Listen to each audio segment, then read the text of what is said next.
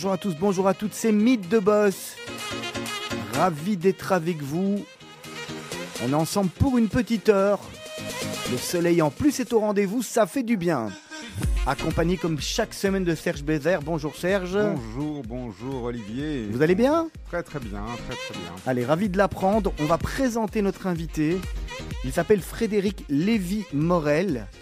Bonjour Frédéric. Bonjour. Merci d'avoir accepté l'invitation de Radio Judaïka de Mythe de Boss. Avec plaisir. On est content de vous avoir et vous êtes CEO de la société Look and Fin. C'est bien ça? Exactement. Je me suis pas trompé dans le nom. Non, non, non, tout à fait, c'est exact. Dans aucun nom même. Ouais, non, jusque, jusque là je ne dirais pas, mais c'est déjà pas mal en tous les cas. On, va commencer par le début. D'abord, c'est quoi, euh, Frédéric, euh, Look and Fin alors, Look and Fin, c'est une fintech. C'est une, finalement, c'est une entreprise qui permet à des, à des PME de se financer euh, via un mode alternatif de financement qu'on appelle le crowd lending, donc littéralement le prêt participatif.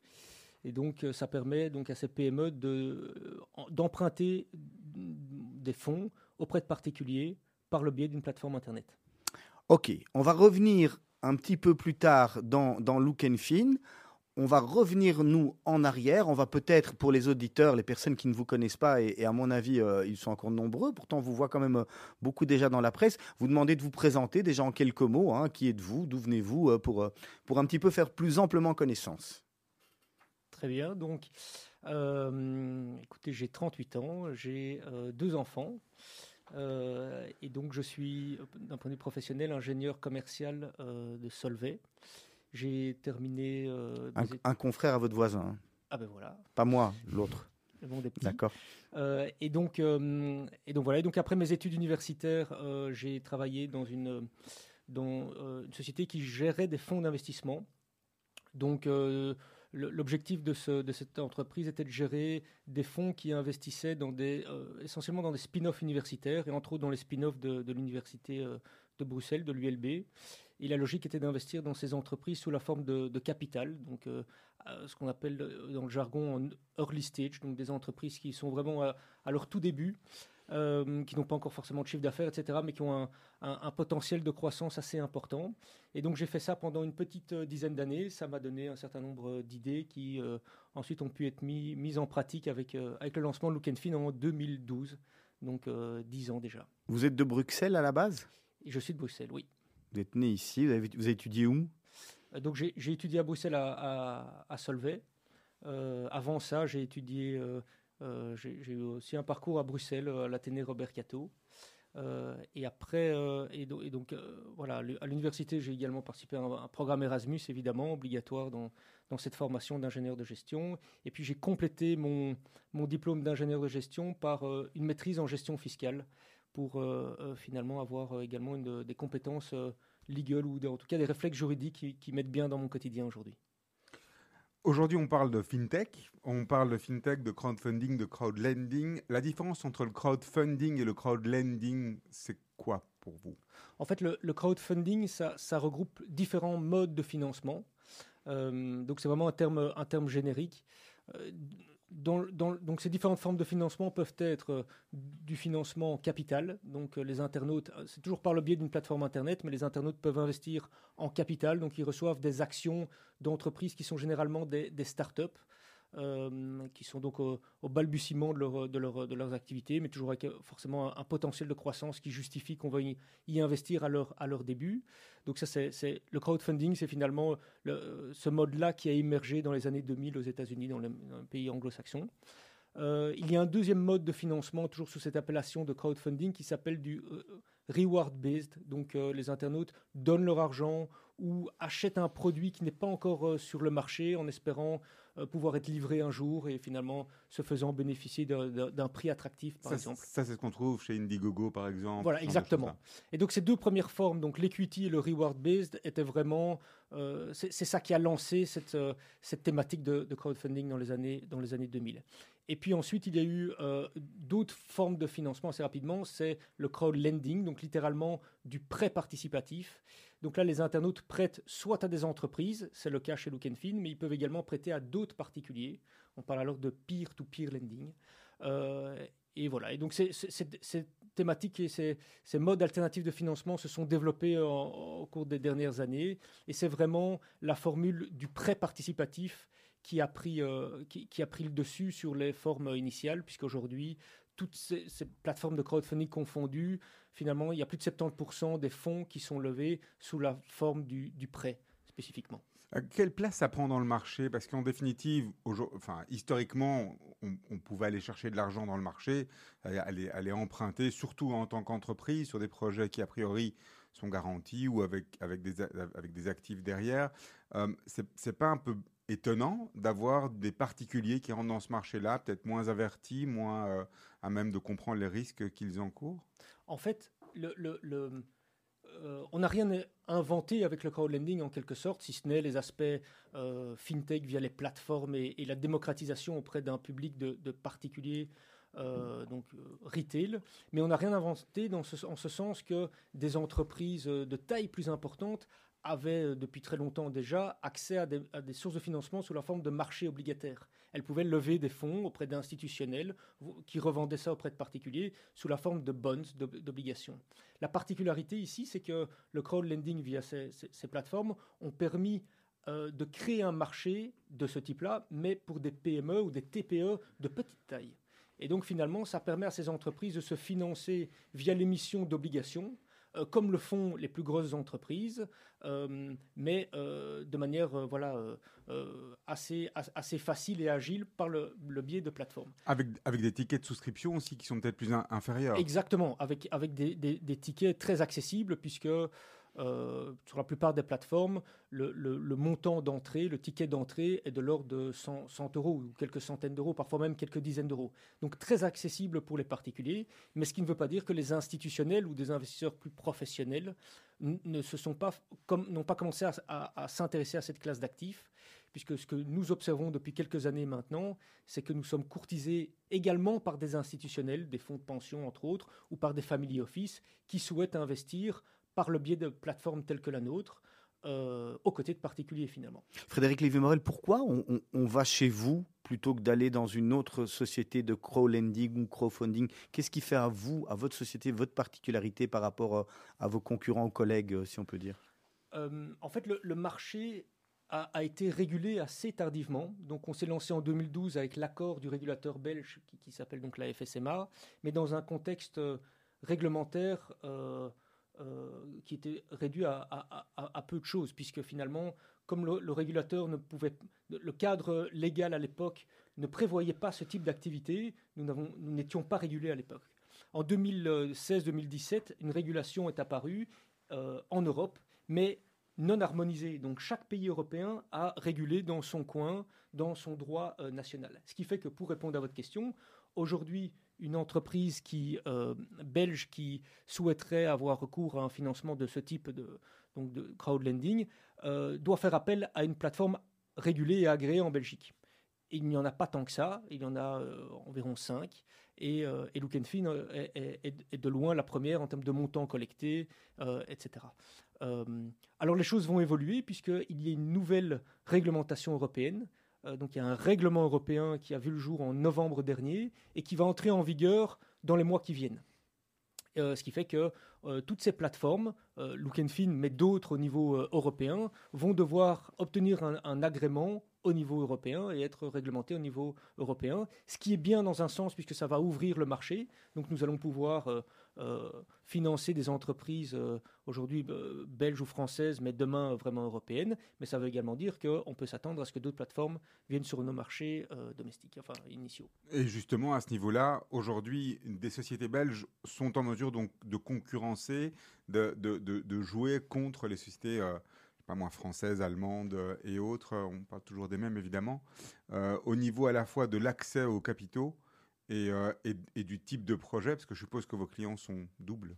Exactement. Donc, euh, nos, prêteurs sont belges évidemment, mais pas seulement. Donc on a des prêteurs un peu partout en Europe puisque la plateforme est disponible en, plusieurs langues. Nos emprunteurs, eux, sont euh, luxembourgeois, belges, français aujourd'hui parce que dans un cadre limitatif, enfin, limité d'un point de vue réglementaire, mais on peut imaginer que dans les mois qui viennent ou dans les années qui viennent, euh, nous, nous, pourrions permettre à euh, des, Belges d'investir en Allemagne par exemple ou un Allemand d'investir dans une PME française au départ d'une marketplace unique euh, représentée par Look Fin. Ça veut dire que quand le marché va évoluer de manière, à, comme d'habitude, vers plus d'ouverture, plus de transparence, a priori, euh, et plus de facilité pour les gens de passer de l'un à l'autre, aujourd'hui c'est vraiment une opportunité? Alors c'est clairement une, une, opportunité parce que ça va permettre d'abord d'harmoniser les, les, réglementations au niveau européen, d'avoir un seul cadre partout en Europe et on, plaidait pour cela depuis, euh, depuis, depuis 2017. C'était un non-sens d'avoir euh, des réglementations euh, exclusivement nationales. et donc ça va également nous ouvrir des portes vers éventuellement d'autres marchés. C'est vrai que ça fait peut-être tomber quelques barrières à l'entrée, mais qui finalement étaient très utiles au départ pour lancer et, et, nous permettre euh, Look Fin de développer sur un marché relativement protégé dans un premier temps. Ça nous a permis euh, finalement euh, de, prendre une certaine avance par rapport à d'autres acteurs. et donc finalement, on, est dans des conditions de marché aujourd'hui où on peut se réjouir que d'autres, nous puissions financer éventuellement des PME ailleurs que sur nos marchés historiques. Alors Frédéric Lévy-Morel, on va marquer une première pause musicale. Vous avez sélectionné deux morceaux. Il y a euh, The Son of Silence et Knocking on Heaven Door. Merci pour l'accent, Serge. Je ne me suis pas trompé, non C'est pas bon? Je dis rien. Ouais. Non, parce que vous, me, vous me regardez d'un œil. Je, ne dis plus rien. Par lequel des deux on commence? Euh, celui que vous, vous ah non, c'est, ah non, c'est vous qui choisissez. Vous nous dites pourquoi en plus. Of silence. Et, et, quelle est la raison? Expliquez-nous de ce choix musical. Ouais, c'est, euh, une chanson que j'aime bien. Et pour la petite anecdote, quand euh, quand mon fils est né, euh, euh, l'hôpital dans lequel il est né permettait d'avoir une, une, playlist lors de l'accouchement et, c'est la chanson qui qu'on jouait au moment de la naissance de mon fils. Donc voilà pour la petite anecdote. C'est une belle, c'est effectivement un, un, beau morceau à écouter. On se retrouve d'ici quelques instants. Hello darkness my old friend I've come to talk with you again Because a vision softly creeping left its seeds while I was sleeping, and the vision that was planted in my brain still remains within the sound of silence. In restless dreams, I walked alone streets of cobblestone. Neath the halo of a street lamp, I turned my collar to the cold and damp. When my eyes were stabbed by the flash of a neon light, split the night and touched the sound of silence. And in the naked light I saw ten thousand people, maybe more. People talking without speaking. People hearing without listening. People writing songs that voices never share. No one sound of silence. Fool said I, you do not know. Silence like a cancer grows. Hear my words that I might teach you. Take my arms that I might reach you. But my words, like silent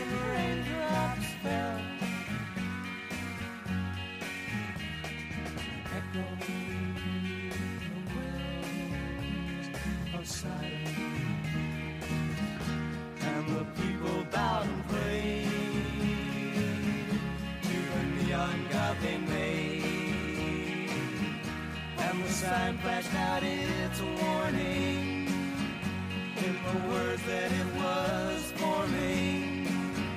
And the sign said the words of the prophets are written on the subway walls, the tenement halls, whispering sounds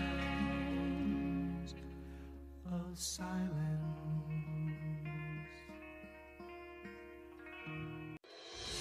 Meet the Boss avec Olivier Sokolski et Serge Bézère. Et notre invité Frédéric Lévy-Morel, vous nous avez fait passer euh, trois belles minutes en tous les cas avec cette, euh, cette magnifique chanson. Et la- et l'anecdote était euh, fort sûr très intéressante. C'est Mythe de Boss. On va reprendre la deuxième partie euh, euh, de l'émission. Juste rappeler éventuellement euh, à nos auditeurs et à nos téléspectateurs qui peuvent nous retrouver, qui peuvent nous retrouver sur les, réseaux sociaux. On est en live sur Facebook et puis on nous retrouve aussi sur les plateformes digitales comme Spotify, Apple Podcast. Dès que l'émission est finie, on peut retrouver l'en- l'entièreté de, de nos émissions. Serge. Alors, look and feel, euh, crowdlending, est-ce que vous avez des secteurs de prédilection, des secteurs dans lesquels vous avez euh, plus de projets à proposer je, je connais déjà la réponse parce que je suis allé voir sur votre site, mais je- on va, vous- on va en parler un petit peu. Alors, alors aujourd'hui, oui, mais ça n'a pas toujours été le cas parce qu'on a voulu, euh, au départ, au lancement de nos activités, etc., avoir vraiment une approche généraliste et ne pas se, se spécialiser dans des verticales euh, euh, voilà, trop précises. Mais quelque part, euh, je- j'in- Oui. j'interromps, hein. Euh, euh, mais, mais quelque part, se spécialiser, est-ce que c'est pas la solution aussi pour aller vers, pour, pour contrer l'ouverture de marché qui va arriver On peut en parler après. Commençons par parler Alors, des verticales. Alors, je réponds, oui, à bonne, bonne question, j'y réponds dans un instant. Donc, initialement, plutôt une approche généraliste. Aujourd'hui, euh, on, on est, on- c'est vrai qu'on a une vocation, entre autres, immobilière. Donc, c'est un pôle qu'on a développé euh, dans les années 2018, à partir de 2018-2019, et qui a clairement été renforcé suite à la, crise, Covid. Pourquoi? Parce qu'il y avait une demande de, nos investisseurs pour investir dans ce type de sous-jacent, parce qu'il permet euh, d'assortir le financement d'un certain nombre de garanties. Il permet également de répondre à une réelle demande de la part des, euh, acteurs sur le secteur immobilier, qu'ils soient promoteurs ou marchands de biens, parce que euh, ces acteurs-là ont besoin de fonds propres, d'un apport pour compléter un financement bancaire. Et les banques ont, ont- ont- ont demandé, euh, c'est aussi une conséquence de la régulation, une demande de la Banque nationale de Belgique, de la BNB, ont demandé à ce que euh, l'apport soit plus Supérieur. significatif aujourd'hui qu'il n'était il y a quelques années. Et donc, et- et donc, Frédéric, je, je vous interromps. Là, vous, vous apportez l'apport en fonds propres et on fait un, l'apport en fonds propres chez vous et la banque qui investit, euh, qui, qui prête, ou finalement vous faites la totalité de- du On- prêt? On peut faire les deux. Donc, soit on est dans une approche complémentaire à la banque. La banque va demander 20-30% de fonds propres pour dire quelque chose. Et nous, on, va pouvoir financer une partie de ces fonds propres. On va jamais financer l'intégralité des fonds propres parce qu'on souhaite que l'emprunteur, le porteur de son projet, reste incentivé, reste tout de même. euh, et puis, c'est aussi en, termes de risque un buffer si jamais les budgets doivent euh, euh, peut-être déraper ou, voilà. Donc, ça permet aussi d'adresser une partie du risque. Donc, soit on va financer une partie des fonds propres et permettre ainsi un levier, ce qu'on appelle un effet de levier euh, vis-à-vis de la banque qui va compléter le financement.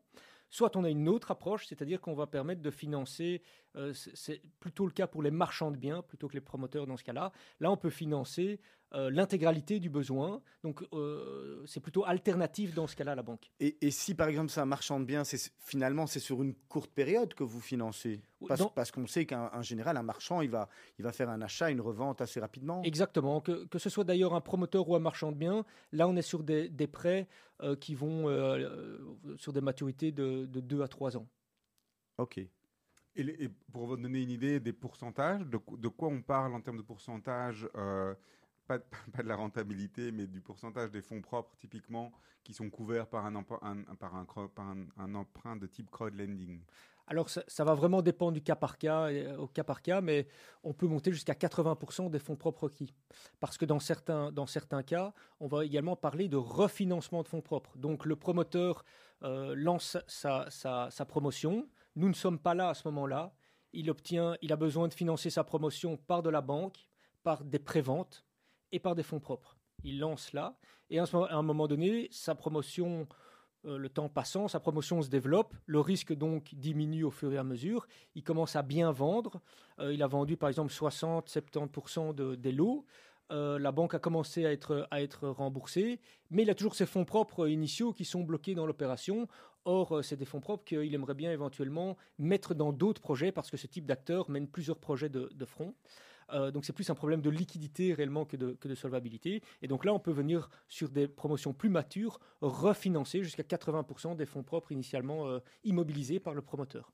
En, dehors du refinancement, qui est très clair, très bien expliqué, euh, est-ce que quelque part, c'est peut-être un pavé dans la mare que je jette, le régulateur a prévu certaines choses par rapport justement à et la, la Banque centrale européenne et, et des différents pays demandent des, des apports propres justement de manière à ce que le risque euh, et à l'exposition des acteurs financiers soit limité en cas de parce qu'ils ils imaginent qu'il y a une surchauffe du marché ou pour un peu calmer les choses. Est-ce que vous n'avez pas l'impression de flouer le système quelque part en faisant ça, puisque quelque part, bah, c'est un, une autre, autre catégorie de prêt, mais on reste dans du, risqué ou du, ou du levier quand même? Mais comme tu le dis à, à très juste titre, c'est une, une autre catégorie de prêts. Donc en fait, dans le panel de financement De prêteurs, mais le de prêteurs, mais de prêts aussi. Parce qu'en fait, lorsqu'il y a une banque, euh, la banque, elle, elle va prendre son hypothèque euh, en premier rang et on va parler dans le jargon financier de dette senior.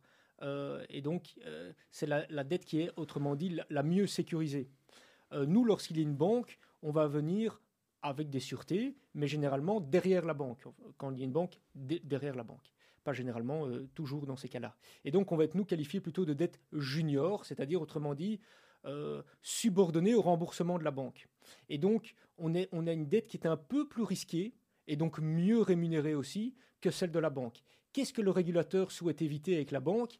Euh, elle- souhaite éviter que ben, la banque qui a un risque systémique et qui prête sur son bilan a des ratios à respecter en termes de, de solvabilité. On parle de, de, de BAL, solvency, etc. Il y a un certain nombre de normes parce que la banque prête euh, sur son bilan et euh, elle doit et finalement elle prête l'épargne des particuliers, mais elle a l'obligation de rembourser cette épargne aux particuliers.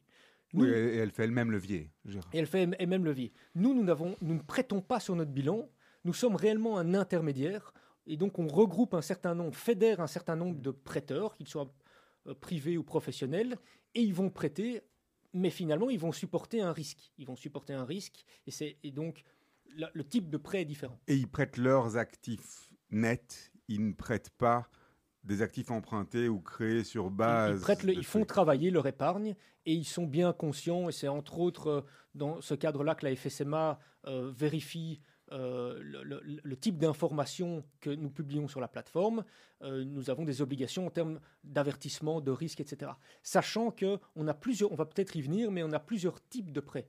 Et on a des prêts qui sont plus ou moins risqués parce que l'objectif est d'ouvrir, donc en tant que marketplace, on veut offrir un produit qui répond à tout type de profil.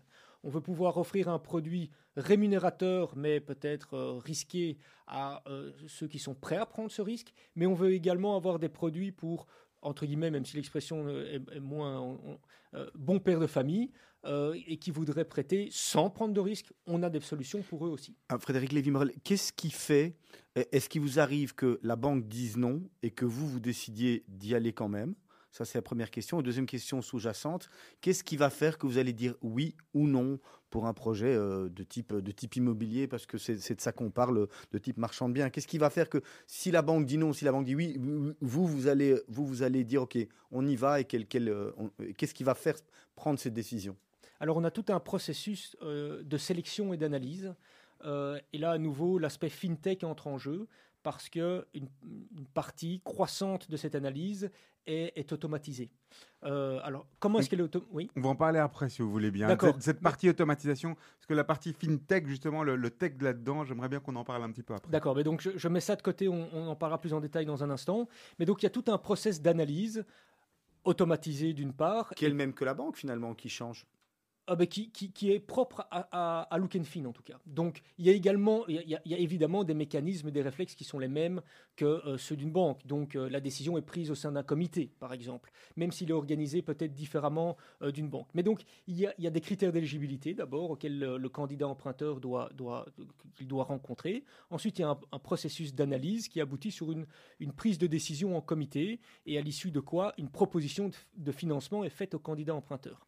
Cette proposition de financement, elle peut être conditionnée à l'obtention d'un crédit bancaire complémentaire. Dans certains cas, on va demander, exiger que la banque soit également à nos côtés pour toutes sortes de, de raisons. Dans d'autres cas, on va... euh, Ouais, on parce va- que ça veut dire que si la banque a déjà donné les garanties, vous quelque part, vous êtes un peu plus peinard. euh, ben, C'est-à-dire qu'on a une validation bancaire. ça. Euh, mais, mais- mais il faut bien savoir aussi que euh, on travaille euh, en étroite collaboration avec les banques. Euh, Certaines banques nous amènent des dossiers et nous demandent de compléter des financements. Petite anecdote, dans certains cas, encore un cas récent, euh, la banque a validé le, le crédit en comité et dans la décision de son comité de crédit, la décision est conditionnée à ce que Look and Fin fasse tel montant et c'est- exprimé comme tel. Ça veut dire que l'emprunteur n'avait pas le- les fonds propres nécessaires pour euh, que la banque lui demandait de mettre? Oui, ou bien parce que, pour, en fait, la, banque, il, faut, bien comprendre qu'une banque c'est- prête moyennant l'octroi de garantie. Et dans certains cas, si je mets de côté la question de l'immobilier, parce qu'on finance également des PME qui elles ne sont pas, pour pas actives dans un marché immobilier ou, qui souhaitent financer d'autres choses, de la croissance, euh, des investissements, des recrutements, etc. Et ces entreprises-là n'ont pas toujours euh, euh, l'assise de garantie suffisante pour répondre favorablement à la demande de la banque. Euh, elle va pouvoir octroyer certaines choses, mais peut-être que la banque va déjà avoir un certain encours sur cette entreprise et que donc l'en- l'en- l'entreprise va être limitée en termes de garantie. Et donc la banque, plutôt que de dire non à son client, va, dire nous ne pouvons plus parce que les, garanties ne sont plus suffisantes. euh, mais allez voir Look and Fin où nous pouvons aller jusqu'à tel niveau. Voyez Look and Fin pour le solde. Et là, Look and Fin peut structurer des financements avec ou sans garantie. Euh, on peut en discuter. Je reviens deux minutes sur les verticales. Le fait d'être spécialisé, on a, beaucoup discuté d'immobilier, là, et de projets immobiliers. Euh, donc l'immobilier, c'est une des verticales sur lesquelles vous êtes fortement présent. D'autres comme euh, le marketing, les PME, etc. L'IT un petit peu aussi, j'ai vu. Donc encore une fois, vous êtes ouvert à tous et à tout, type de projet. Exactement, on est, on est ouvert, on a vraiment une approche généraliste. Nous, on part plutôt du besoin, c'est-à-dire que on structure des financements qu'on peut qualifier de court moyen terme, autrement dit, euh, sur des maturités qui vont jusqu'à 5 ans maximum. Et ces, et ces crédits peuvent être remboursés selon des modalités euh, qui vont euh, s'adapter aux besoins et au contexte de l'entreprise que l'on va financer. Donc ça peut être des crédits amortissables, ça peut être des crédits... On revient au type de prêt là Euh, justement. Donc dans- par- dans par- un- parlons, un- non, non, al- par- Oui. parlons un peu des, donc des différents types de prêts qu'on peut avoir. Je vous donne euh, 10 000 euros, je les reçois entièrement d'ici euh, un an, je les reçois au fur et à mesure Alors, au le- fil de l'eau. Ça, comment ça marche? Alors, donc en fait, on a plusieurs types de, de prêts. Euh, ma- euh, horizon maximal 5 ans. Euh, et donc, et ce prêt peut être remboursé, je vais essayer d'éviter de rentrer dans les spécificités trop financières, mais soit de manière amortissable, c'est-à-dire près de 3 ans, c'est 36 mensualités, un peu comme votre crédit hypothécaire. L'entreprise va rembourser pendant 36 mois le même montant tous les mois, et euh, le 37e mois, son crédit aura été remboursé et les intérêts auront été payés. C'est une formule. Il y a une autre formule où on va parler d'un crédit boulette ou, ou in fine. Ça veut dire quoi? L'entreprise va emprunter un montant. Elle ne va payer que les intérêts mensuellement pour limiter les montants à décaisser tous les mois. Et à l'horizon final, elle va rembourser en une seule fois le capital qu'elle aura emprunté. Et puis, il y a une troisième formule qui peut être euh, un mix des deux premières, c'est-à-dire que pendant les premiers mois, l'entreprise ne rembourse rien pour lui permettre de, de réaliser ses investissements et attendre un retour sur investissement. Et puis ensuite, elle va progressivement rembourser sur une période convenue de manière amortissable et donc de manière lissée dans le temps. Ça, c'est pour l'entreprise. L'investisseur, comment ça fonctionne? L'investisseur, lui, il a plusieurs modes de financement, il y a plusieurs produits pour l'investisseur. Soit l'investi... Donc, il y a, grosso modo, il y a trois, grandes, trois grands produits qui sont reflétés par trois classes de risque, A, B, C.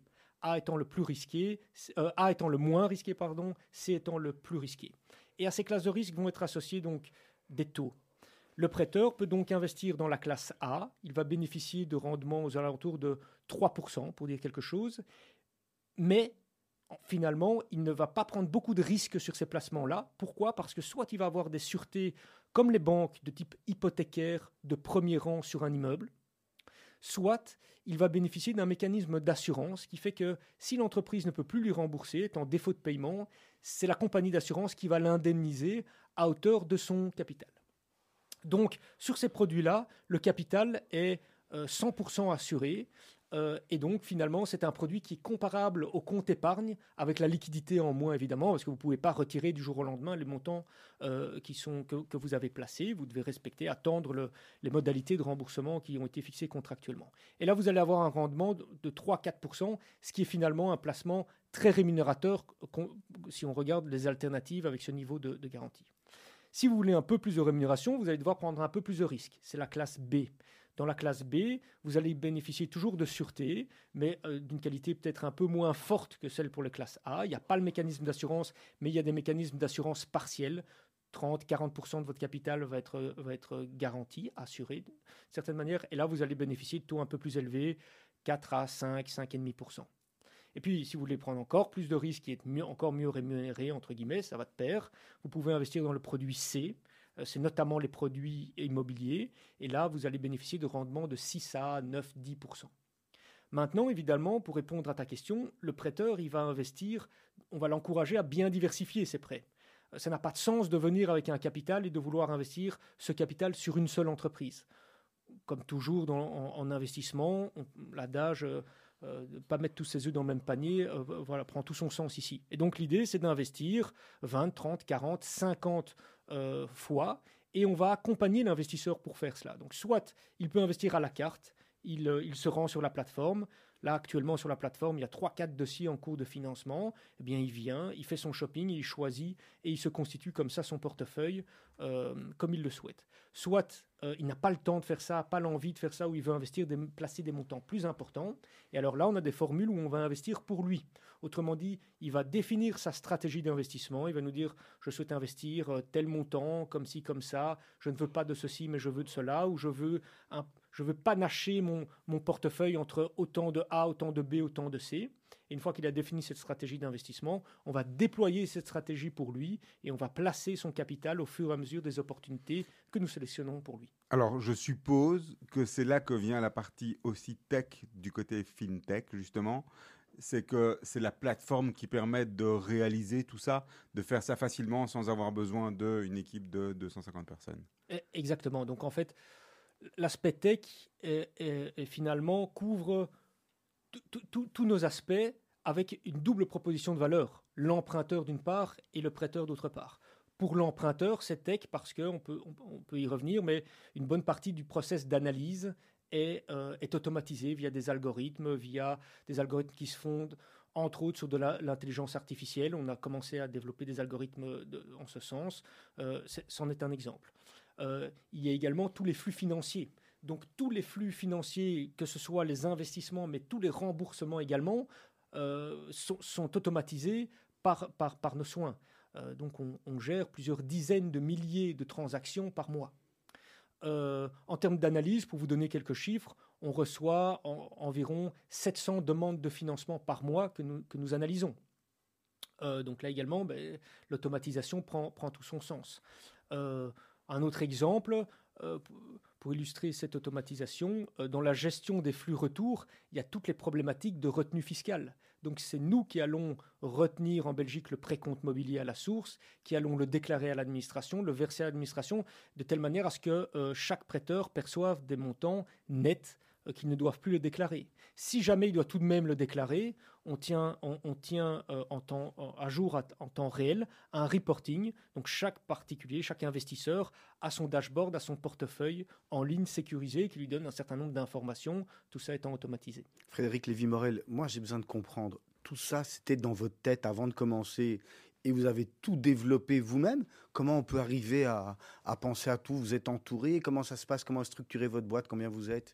Euh, C'est vraiment, c'est vraiment un travail d'équipe. C'est venu au fur et à mesure, mais vous aviez tout été déjà dans, dans la tête avant de commencer? Non, c'est vraiment un travail d'équipe et évidemment, les questions se posent en cours de route et les développements et les solutions qu'on y apporte euh, se, se font, au- se, se- se- voilà, se développent en cours de route. Donc, en 2012, euh, le- la concrétisation de Look and Fin, c'est finalement le résultat, euh, pour la petite anecdote, c'était mon travail de, fin d'études, mon mémoire euh, à Solvay.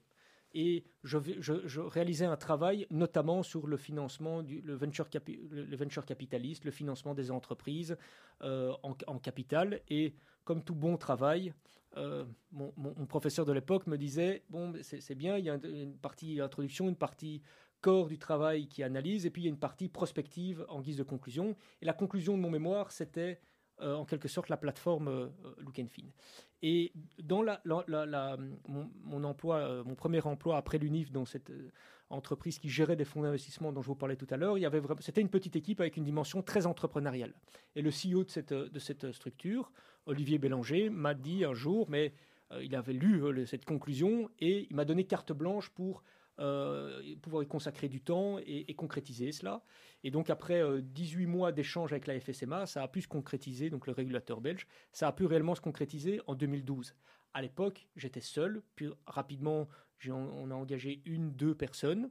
Euh, et dont, puis- dont les rôles étaient au départ? dont les rôles étaient euh, une personne sur l'analyse des dossiers pour me donner un coup de main sur cette partie-là, et, euh, et puis une autre personne également sur la partie euh, acquisition, présence sur les réseaux sociaux, etc. Parce qu'en fait, c'est un peu l'œuf et la poule. Quand vous lancez, vous n'avez ni emprunteur ni prêteur. Pour avoir, pour avoir des emprunteurs, vous avez, avoir- vous avez besoin des prêteurs pour les financer, mais euh, l'inverse est également vrai. Donc, par quoi commençons-nous?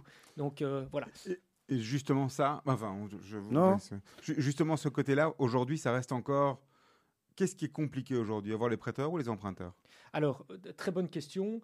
Euh, très rapidement, donc à partir des années 2015, on a réellement commencé à avoir un certain deal flow, donc un certain, un certain nombre d'opportunités d'investissement à présenter sur la plateforme, et les choses ont commencé à prendre de, l'ampleur. On a nous-mêmes, euh, on s'est professionnalisé. J'ai un associé, Dominique Wroblewski, qui est venu nous rejoindre avec une, dans l'approche fintech, qui avait vraiment la- l'approche l'approche tech, là où je suis L'approche et plutôt- la poche peut-être. et donc, surtout l'approche euh, euh, tech, là où moi j'avais plutôt l'approche fine. Donc on était très complémentaires. Donc les choses ont pris, ont pris de l'ampleur. Et à partir de ce moment-là, et c'est toujours le cas actuellement, le bottleneck, donc euh, réellement le, le challenge, c'est côté emprunteur. Parce qu'on est dans un contexte, c'était vrai à l'époque, ça l'est toujours des années après, c'est toujours vrai euh, des années après, on était dans un contexte de taux très bas. Euh, donc à partir de, taux sur les marchés, pour les, placements boursiers et autres. Et donc, euh, euh, donc, en fait, on avait assez rapidement une demande d'investisseurs. À partir du moment où on a pu montrer qu'on était des gens sérieux, euh, qu'on avait un track record en termes de taux de défaut, de rendement, etc., euh, convenable et, et- pérenne dans le temps, euh, eh bien, on a constitué un capital confiance et les prêteurs étaient réellement au rendez-vous pour euh, financer les dossiers. Donc, euh, le- les dossiers, autrement dit, euh, se financent en quelques secondes sur la plateforme. Euh, donc voilà, et donc ça, a été le cas, et on a fait beaucoup d'efforts ces dernières années pour finalement attirer de plus en plus d'emprunteurs, des entreprises qui ne seraient n'auraient pas eu recours à ce type de financement avant. Avant, c'était réellement, il y a quelques années, un financement de niche réservé à des entreprises peut-être qui avaient plus de mal à se financer, etc. Aujourd'hui, ça s'inscrit réellement comme une alternative. Il y a de très belles entreprises qui ont recours à ce type de financement pour toutes sortes, toutes sortes de raisons. Euh, mais ça passait entre autres par la diminution du coût d'emprunt. Si on restait dans, dans la, quand vous vendez du crédit, y a- il y, a finalement peu de critères différenciants. Vous pouvez dire que vous êtes plus agile, vous êtes plus souple, etc. Mais finalement, vous êtes vite rattrapé par le coût du financement. Si vous êtes deux, trois, quatre fois plus cher que les sources de financement traditionnelles, finalement, c'est difficile de, de se démarquer, d'avoir une offre compétitive. Donc, on a beaucoup travaillé pour avoir des taux attractifs pour les entreprises. Et aujourd'hui, c'est quoi? C'est une entreprise peut se financer chez Look Fin à 1,5% l'an. Et donc, on est sur une offre qui désormais est beaucoup plus compétitive qu'elle ne l'était avant. Vous l'a- vous l'avez dit tout à l'heure, vous travaillez euh, en concert, de concert avec, euh, avec les banques, mais, mais en même temps, vous êtes finalement le, le concurrent des banques parce que le- le- le- l'investisseur qui voulait investir pour avoir des obligations, euh, etc., dans la banque qui était mal payé, ben, finalement, il aura plutôt tendance aujourd'hui à venir chez vous parce qu'il risque d'avoir un meilleur rendement en fonction des classes que vous avez données à B ou C. Et l'emprunteur qui allait emprunter de l'argent à la banque, ben, quelque part, finalement, euh, euh, il a intérêt aussi à venir chez vous. Donc, c'est en même temps une collaboration que vous faites avec eux, mais en même temps, vous, c'est de la vraie concurrence. Alors, alors il faut vra- vraiment faire la différence entre les deux propositions de valeur. Côté investisseur, c'est vrai que côté euh, private banking, etc., il y a des vrais challenges, manifestement, euh, pour euh, peut-être aussi d'appauvrissement, parce que pour être private banking, il fallait avoir un, pa- un- un pa- un patrimoine très élevé. Les banques ont commencé à diminuer ce- ce- ces, montants pour pouvoir avoir accès à ces services-là. Mais c'est vrai qu'une une formule telle que la nôtre démocratise, rend accessible un produit assez euh, compétitif et attractif dans un contexte de taux très bas pour des investisseurs, finalement, quelle que soit euh, la, superficie de leur patrimoine. Euh, côté euh, PME et emprunteurs, il ne faut pas se tromper, les banques restent des acteurs évidemment incontournables, et donc notre logique est plutôt dans une approche complémentaire que réellement alternative, parce que on, on reste tout de même plus cher qu'une qu'une banque. Donc, euh, Mais peut-être plus, mais peut-être plus souple. mais Mm, certainement plus souple, certainement plus souple, et donc on répond réellement à des besoins. Lorsque, mais ça, les banques l'ont compris. Et finalement, dans, le, dans, le, dans les différents types de financement possibles, la banque aura toujours la priorité sur des financements euh, parce que bon, bon marché, parce que. Mais à un moment donné, comme je le disais tout à l'heure, elles vont être limitées en termes de capacité. L'entreprise va être limitée en termes d'octroi de sûreté, et c'est là où un acteur tel que Look Fin peut jouer un rôle.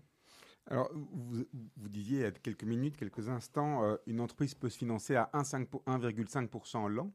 C'est ça? J'ai bien compris? Exactement. Et, et peut-être quelque chose que j'ai pas bien compris alors, parce que si, si on se finance à 1,5 l'an et que les prêteurs, eux, touchent pour les catégories de classe A 3% et, euh, et que ça peut aller jusqu'à 10, c'est qui qui donne la différence? Alors, excell- excellente, euh, excell- excellente remarque.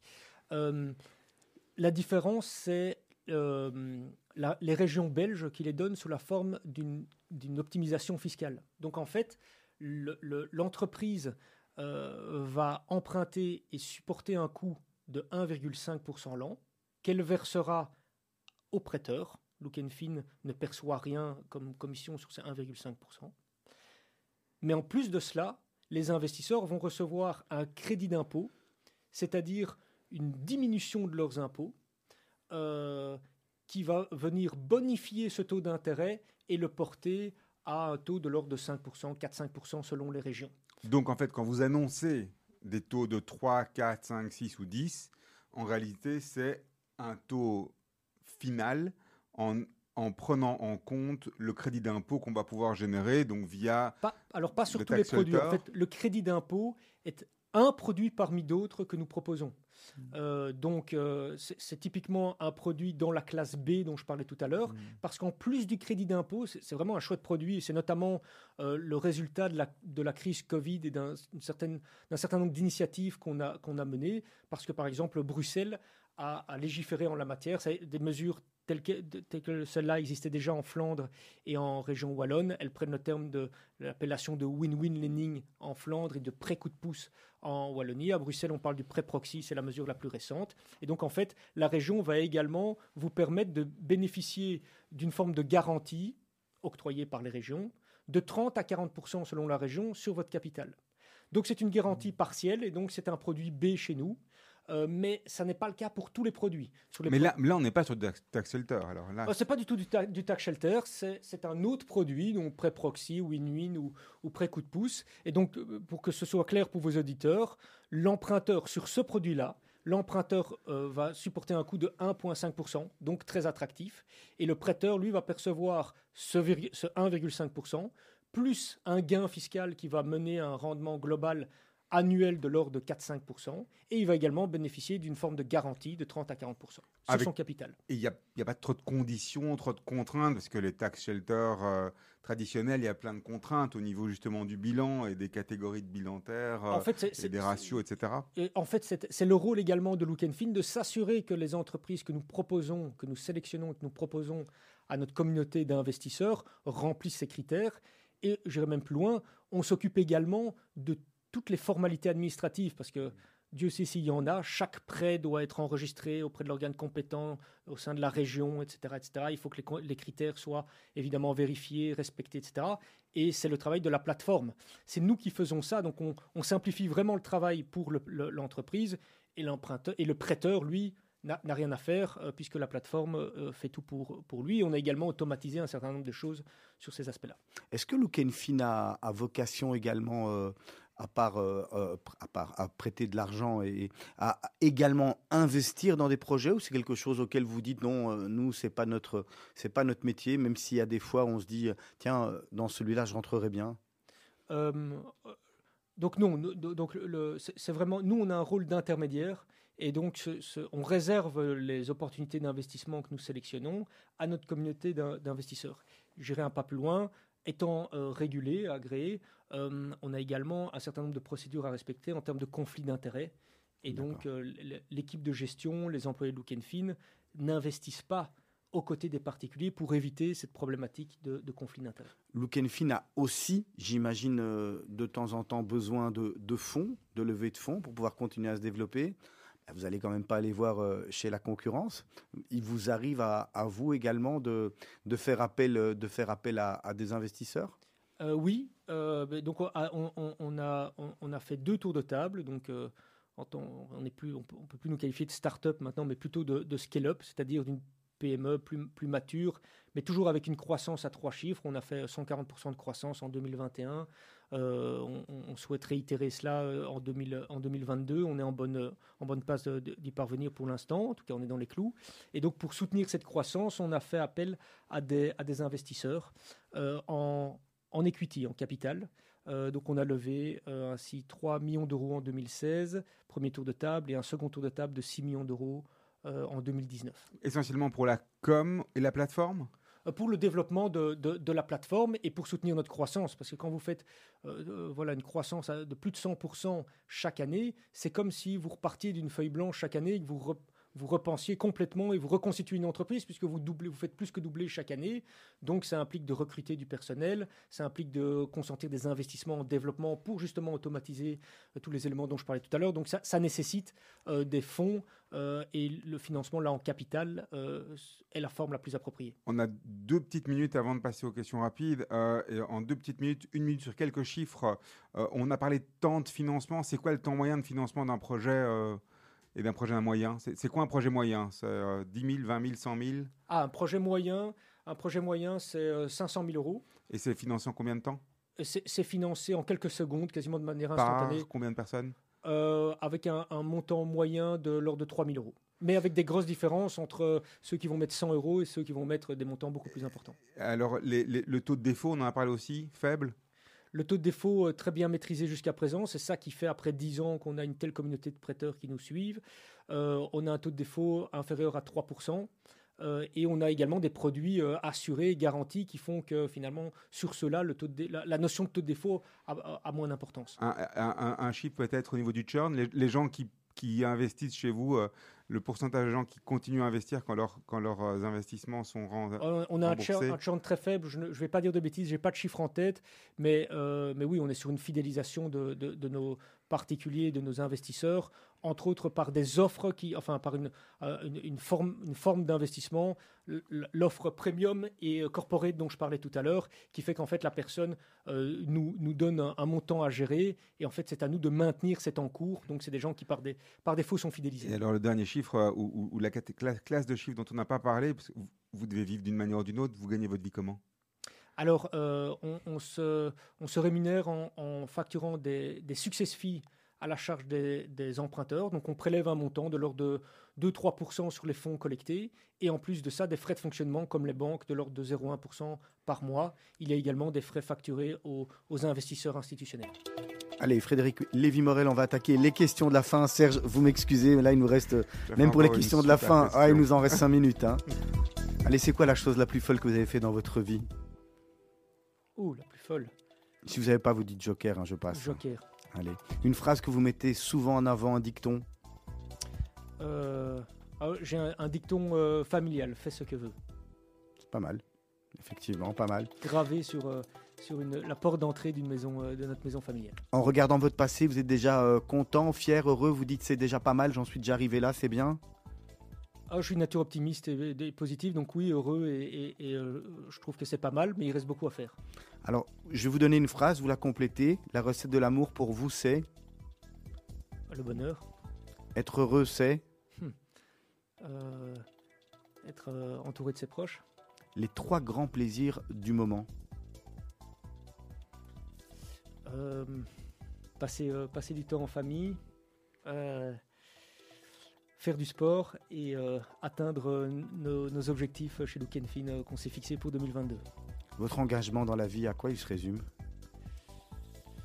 Euh. Euh, ouais, Je- Allez, Joker, Joker. vous vous posez beaucoup de questions?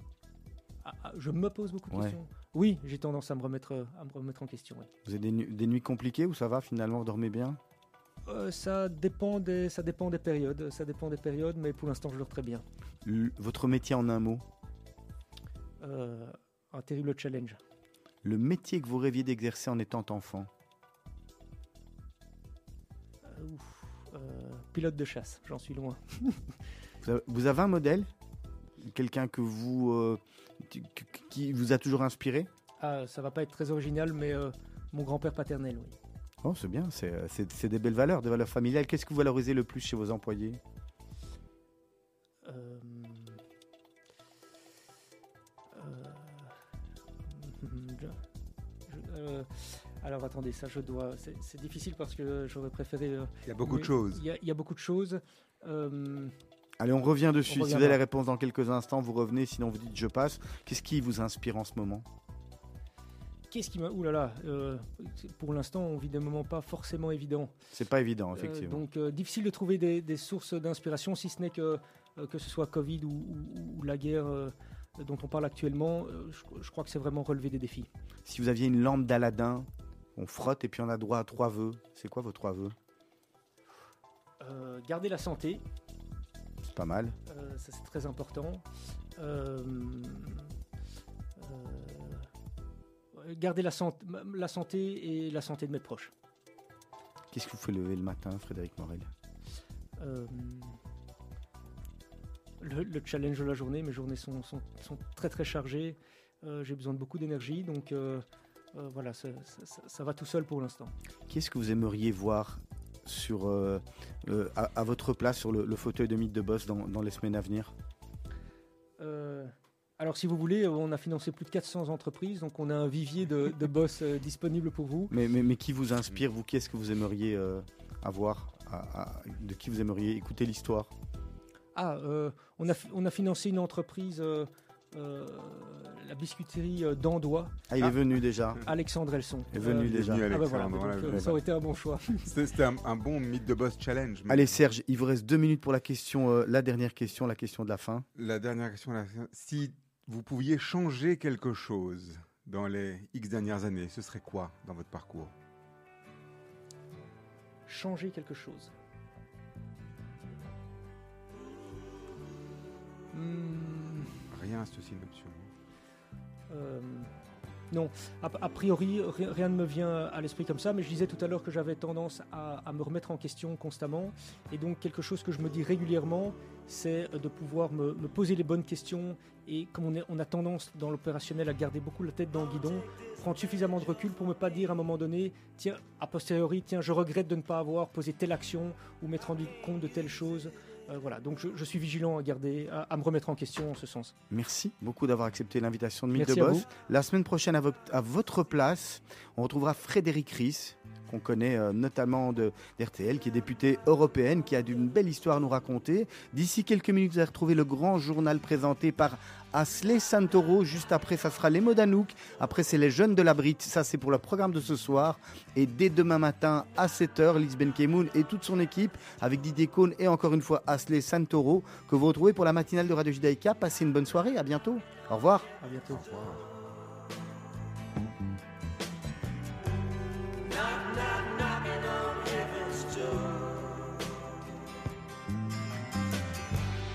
Mama put my guns in the ground.